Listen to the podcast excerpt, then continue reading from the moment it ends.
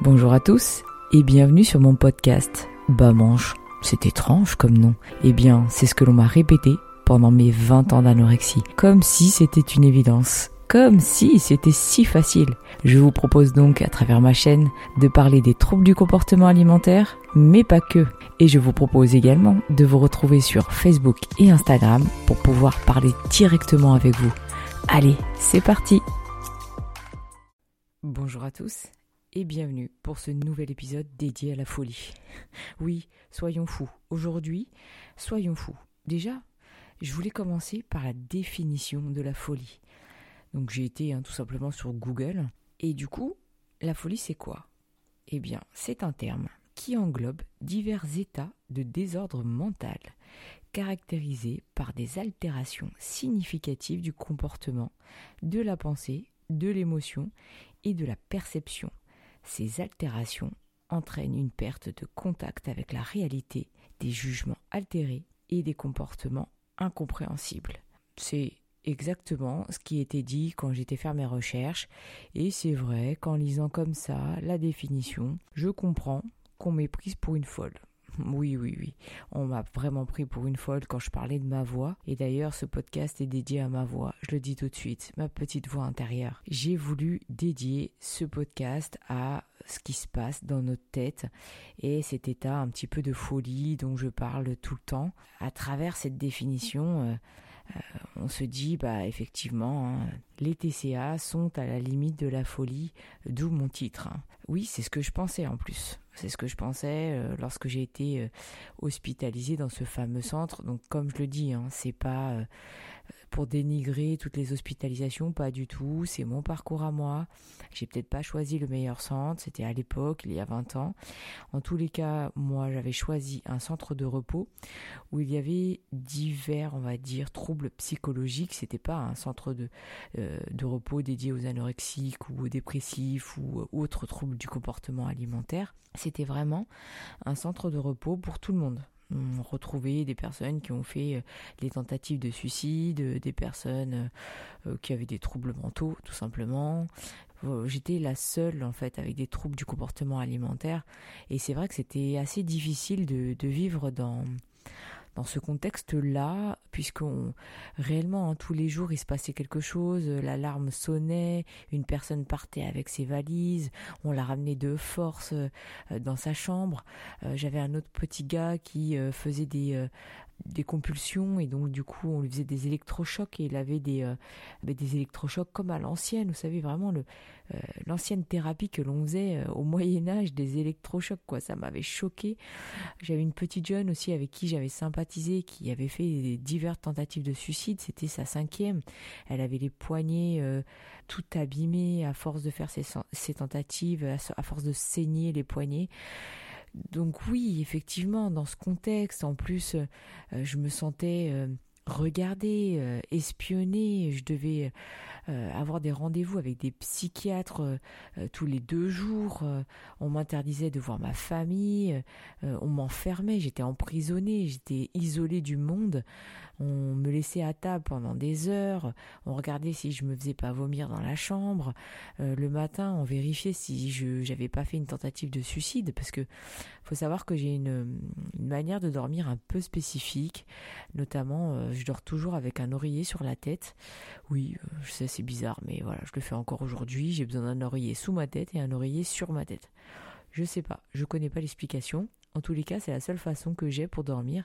Et donc le matin, comme dans tout hôpital, à 6 heures du matin, on vient dans la chambre et on vérifie. on vérifie quoi Je sais pas trop. En tout cas, oui, tu m'as bien réveillé, merci. Et elle soulevait euh, tout le temps, tous les matins, elle soulevait l'oreiller pour voir si j'étais pas morte. Super. Ah, tu vois, dans ce contexte-là, euh, oui, il y a tout qui me faisait penser que j'étais une folle. Surtout que euh, j'avais cette encore cette voix dans ma tête et je me disais mais, mais en fait oui je suis folle euh, je suis folle. Euh, euh, c'est pas des troubles du comportement, en fait, c'est de la folie. Donc avec le temps, bien évidemment, j'ai relativisé les choses, mais je voulais un petit peu choquer les mentalités à travers ce titre en se disant, on peut nous prendre pour des fous. Hein. Quand on regarde l'extérieur, les gens qui ne connaissent pas ce trouble du comportement alimentaire, ces troubles, ils peuvent se dire, mais Mais oui, il y a un grain de folie en fait dans cette maladie-là. D'ailleurs, on dit trouble du comportement. on commence déjà par ça. Et euh, oui, je vous avoue que oui, voilà, il y a un petit grain de folie dans tout ça. Alors pourquoi euh, ça peut euh, pourquoi on pense ça? Pourquoi on dit qu'on a une voix dans notre tête qui nous fait basculer de l'autre côté? C'est parce qu'en fait on nage entre la distorsion entre le conscient l'inconscient. C'est-à-dire que euh, on a toujours euh, une voix qui nous fait basculer de l'autre côté, qui euh, nous fait faire ce que l'on veut pas. on est plein de bonne volonté quand on veut s'en sortir. on a vraiment beaucoup de volonté. On se dit ça y est, c'est bon c'est le bon moment, c'est c'est c'est bon, j'arrête mes conneries, demain j'arrête tout, je vais aller mieux.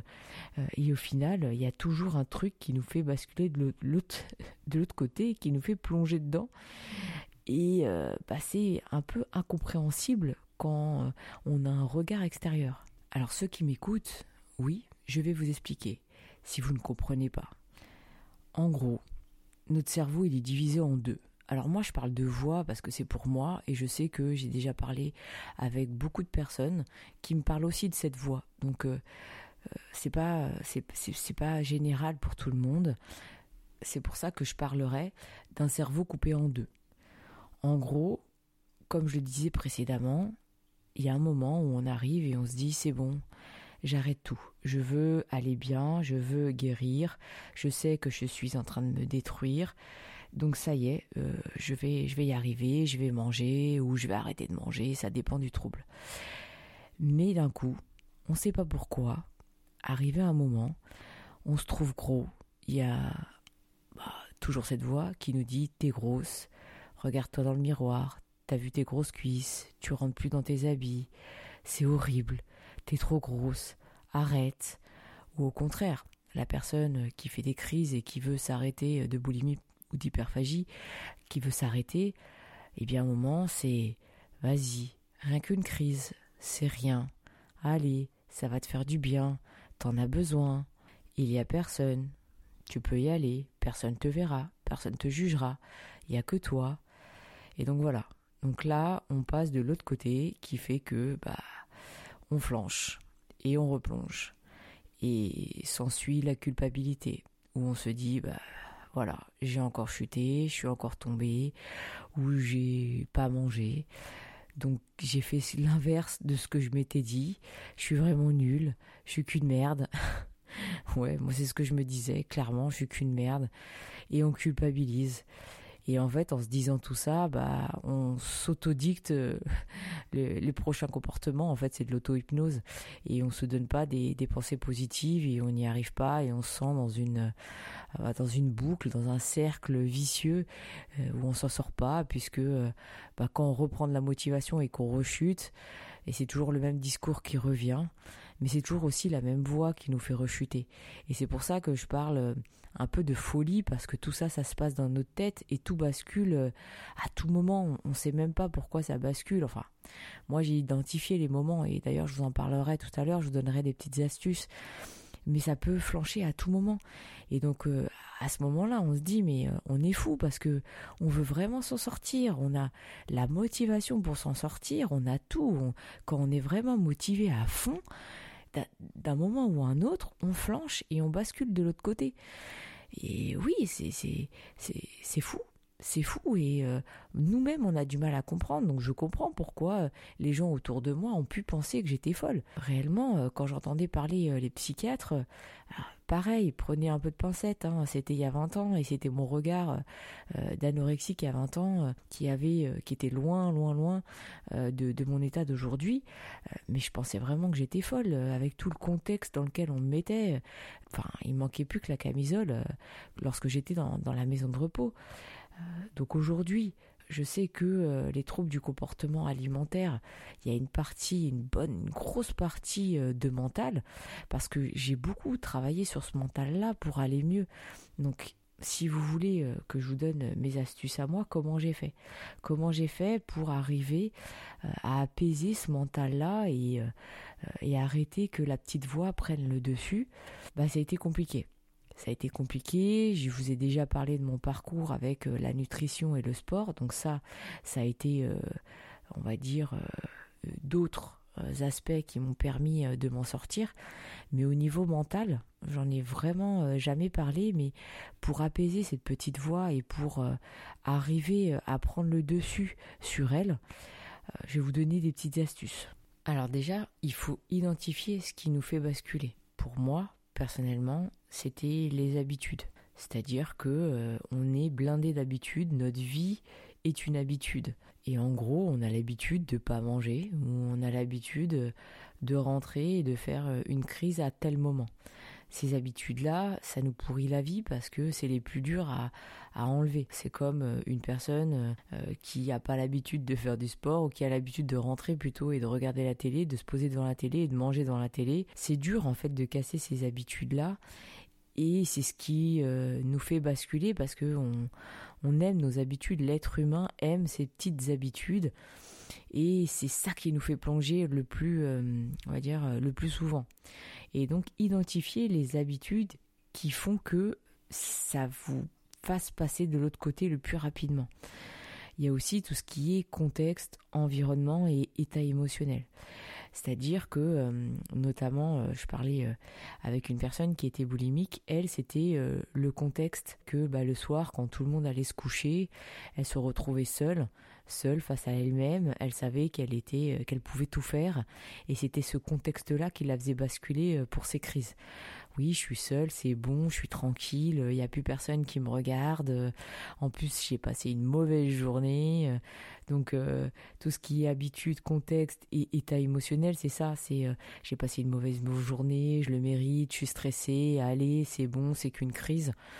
Tout ça, ça va nous faire euh, basculer. À cela s'ajoute l'envie d'eux. Euh, l'envie de sucre par exemple pour euh, euh, une personne hyperphagique, l'envie de, de se faire plaisir parce que le sucre, tout ce qui est sucré, c'est comme une récompense et puis on l'a mérité et puis notre corps nous demande, hein, c'est le sucre, c'est comme une, une drogue, c'est comme la cocaïne et notre corps nous le demande. Donc cette envie-là, elle se rajoute et elle va nous faire basculer. Pour tout ce qui est anorexie, c'est plutôt aussi euh, euh, le regard des gens et leurs remarques. Moi, je sais que euh, quand j'étais à table et que j'essayais de manger correctement, le fait qu'on me regarde et je me sentais jugée en me disant ça y est, ils vont se dire que je mange comme une grosse, et puis leurs remarques en me disant ouais, tu manges bien, je suis contente, tu manges super bien, tu vas manger tout ça. Mais ça, c'était horrible, ces remarques-là. Bam, je passais directement de l'autre côté, ma voix, reprenait le, dessus, surtout de tu vas manger tout ça. C'est euh, inexplicablement, il faut jamais dire ça. Si je peux vous donner un conseil à une anorexique, tu vas manger tout ça. C'est horrible. Tout de suite, euh, ça me freinait et euh, limite, j'arrêtais de manger pendant 2-3 jours. C'est tout ce contexte-là faisait que ma voix reprenait dessus et aussi les habits. Alors les habits, c'est commun euh, pour tous les troubles du comportement alimentaire, je pense. Euh, moi, quand je mettais le jean que j'avais, le jean test, ce fameux jean test qui me permettait de savoir si j'avais grossi et maigri, et euh, au moment où je voulais m'en sortir, que je mangeais un petit peu plus, bien évidemment, j'avais, euh, je rentrais plus euh, dans ce jean, je, rentrais quasiment plus et il, où il me serrait, mais c'était horrible. J'avais des sueurs froides, je transpirais, je me dis ça y est, mon jean me va pas, mon jean me va pas, je suis grosse, je suis grosse. Et là, je me regardais dans le miroir et je me voyais énorme, des grosses cuisses, un gros ventre, un gros cul. Et là, ça me faisait rebasculer de l'autre côté. Donc tout ce contexte-là déjà, il faut les identifier. Il faut arriver à vous dire, bon, qu'est-ce qui me fait me basculer de l'autre côté malgré ma bonne volonté? Quels sont les facteurs qui font que la petite voix dans ma tête reprend euh, le relais? Déjà, identifiez-les. Après, moi, ma solution, ça a été de les casser par d'autres habitudes. Je m'explique. En gros, pour moi, c'est recréer des habitudes qui vont dans le sens de votre guérison. Des routines qui vous permettent de pas trop réfléchir. Je m'explique. Pour l'anorexie, notamment grâce à l'alimentation, je me suis dit bon, voilà, je sais quoi manger. Maintenant, il faut que je le mange. c'est bête, hein, mais oui, maintenant il faut que je le mange. Donc moi, mes routines, ça a été de prévoir mes repas à l'avance. C'est-à-dire que je me suis dit, euh, je me suis fait un menu pour la semaine, voilà. Je savais ce que j'allais manger. Bah, le matin, je changeais pas trop. Euh, réellement, j'ai mangé toujours la même chose le matin. Je voulais pas me perturber. Et moi, ça me dérangeait pas de manger toujours la même chose. Après, j'entends que pour certains, c'est un peu monotone. Hein. Euh, changer, euh, allez, deux, trois fois, trois, deux ou trois petits déjeuners. Ayez deux, trois petits déjeuners dans la tête pour le matin. Mais changez pas trop faut, voilà, il faut vraiment qu'il soit fixe et prévoyez vos repas pour toute la semaine, le midi, le soir. Faites des prévisions de repas. Limite, si vous y arrivez, bah, cuisinez vos repas à l'avance. Moi aujourd'hui, c'est ce que je fais. Aujourd'hui, le dimanche, je cuisine pas tous mes repas, mais je cuisine la majorité euh, de la construction de mes repas. Ouais, je fais euh, une sorte de Lego. En gros, euh, je cuisine mes légumes, je cuisine mes féculents, mes viandes, j'en cuisine une ou deux, pas plus. Et pour le reste des viandes, je prends des viandes bah, que j'achète dans le commerce. Je sais, c'est pas top, mais c'est ma solution. Je prends du poulet rôti, euh, je prends euh, euh, de la viande de grison, du saumon fumé pour le midi notamment. Hein. je parle uniquement le midi parce que je travaille, oui, j'ai une activité et du coup le midi j'ai une heure de pause. Hein. je peux pas je peux pas cuisiner sur place et je peux pas cuisiner non plus le dimanche pour toute la semaine parce qu'il y a aussi euh, le fait que bah, ça se périme hein, et j'ai pas envie d'être malade parce que si je vomis d'autant plus, bah, ça va mettre encore plus dedans. Donc voilà, je prévois des petites choses faciles à manger et faciles à prendre en termes de protéines. Je sais que c'est pas idéal idéal, mais c'est le plus facile et pour moi ça marche. Donc je pense que vous n'avez pas non plus envie de vous prendre trop la tête. Donc essayez cette solution euh, si ça vous convient.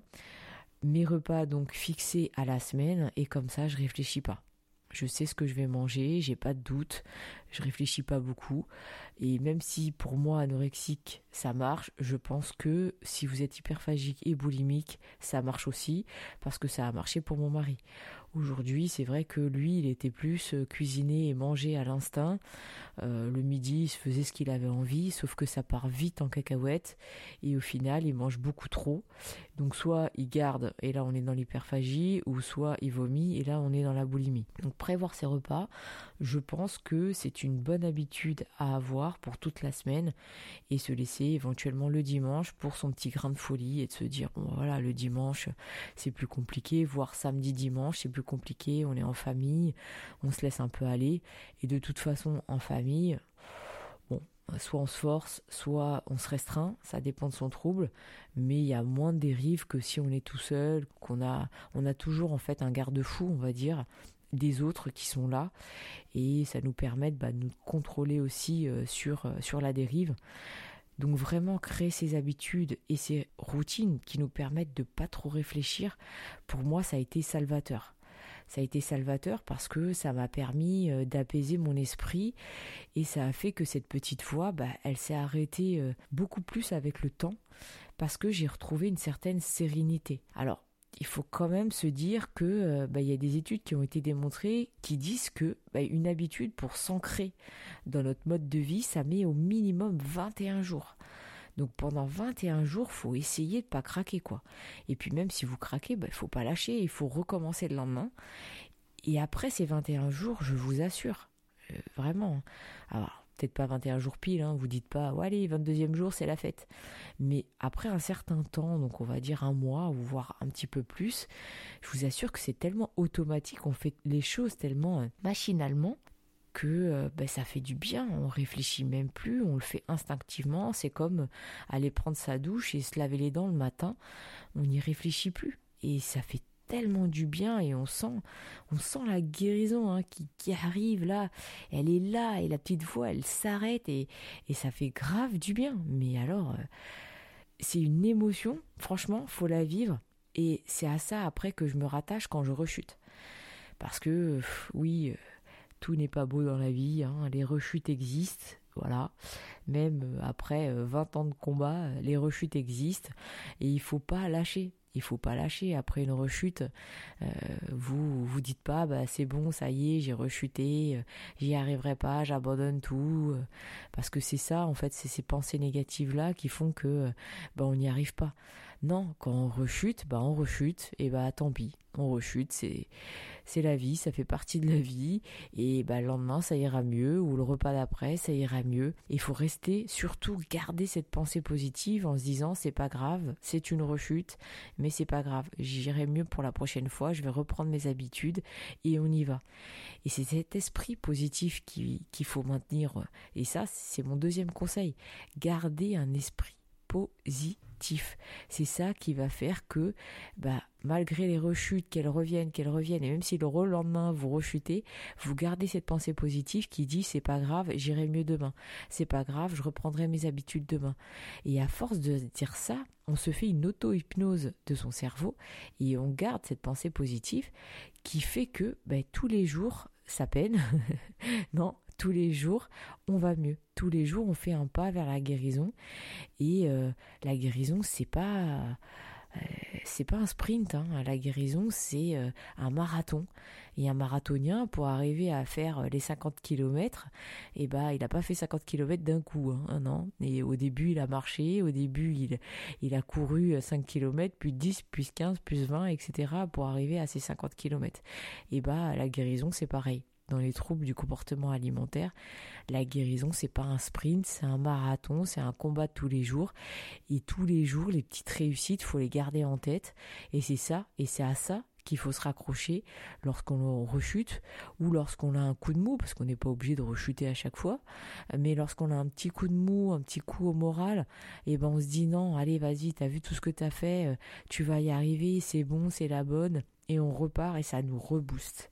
Et c'est à ça qu'il faut, euh, euh, qu'il faut se raccrocher, surtout. Si je résume un petit peu la situation. Donc en gros, ce que je vous ai dit, c'est identifier, bien identifier les raisons, les moments qui vous font basculer. Essayez de créer de nouvelles habitudes à ces moments-là pour pouvoir éviter euh, cette bascule. Ensuite, créer des habitudes, on va dire au quotidien, qui vous permettent d'agir de façon automatique et d'éviter que euh, vous réfléchissiez trop, en gros. Et enfin, gardez toujours et toujours, si j'ai envie de garder même un seul conseil, des pensées positives. Ne pas euh, reprendre un esprit qui dit qu'on va jamais s'en sortir ou quoi que ce soit, puisque bah, au final vous vous conditionnez à ne pas vous en sortir. Donc réellement, gardez cet esprit positif. Alors si je reviens un petit peu sur le sujet, et notamment mon titre qui est vraiment provocateur, je sais, j'ai fait exprès. Non, vous n'êtes pas fou. Non, non, vous n'êtes pas fou. Vous avez un trouble du comportement, certes, mais alimentaire. Donc non, vous n'êtes pas fou. Vous avez juste des habitudes alimentaires qui peuvent paraître anormales et qui peuvent avoir des conséquences sur votre état physique. Vous donnez de l'importance au regard des autres, vous donnez de l'importance à votre apparence physique, mais vous n'êtes pas fou. Vous avez certes un trouble psychologique lié à un événement qui vous a traumatisé, vous criez à l'aide, vous avez besoin d'aide, vous ne vous sentez pas bien dans votre corps, oui, mais vous n'êtes pas fou. Je vous rassure, on est tous dans le même bateau. Moi j'ai cru que j'étais folle pendant un moment, mais non, non, je ne suis pas folle, non, j'ai un trouble spécifique avec l'alimentation et oui, je vais m'en sortir. Et oui, vous allez vous en sortir, je vous le dis. Et si vous avez besoin d'aide pour vous en sortir, juste des conseils ou juste discuter, je reste à votre disposition. Je vous rappelle que j'ai un compte Facebook et Instagram. Contactez-moi en privé, juste pour échanger, juste pour avoir mon avis. Je ne suis pas non plus un médecin, je ne suis pas spécialiste, je ne suis pas euh, psychiatre mais j'ai vécu une situation qui, je pense, pourrait vous inspirer. J'ai vécu des choses, j'ai mis en place des choses qui potentiellement pourraient être votre solution. Donc n'hésitez pas, contactez-moi, je reste à votre disposition. Et voilà, on arrive déjà à la fin de ce podcast. Et je le clôturerai toujours par la même phrase, vous y arriverez, j'ai confiance en vous. Merci beaucoup de m'avoir écouté pendant ces nombreuses minutes. Je reviens vers vous très vite avec un nouvel épisode.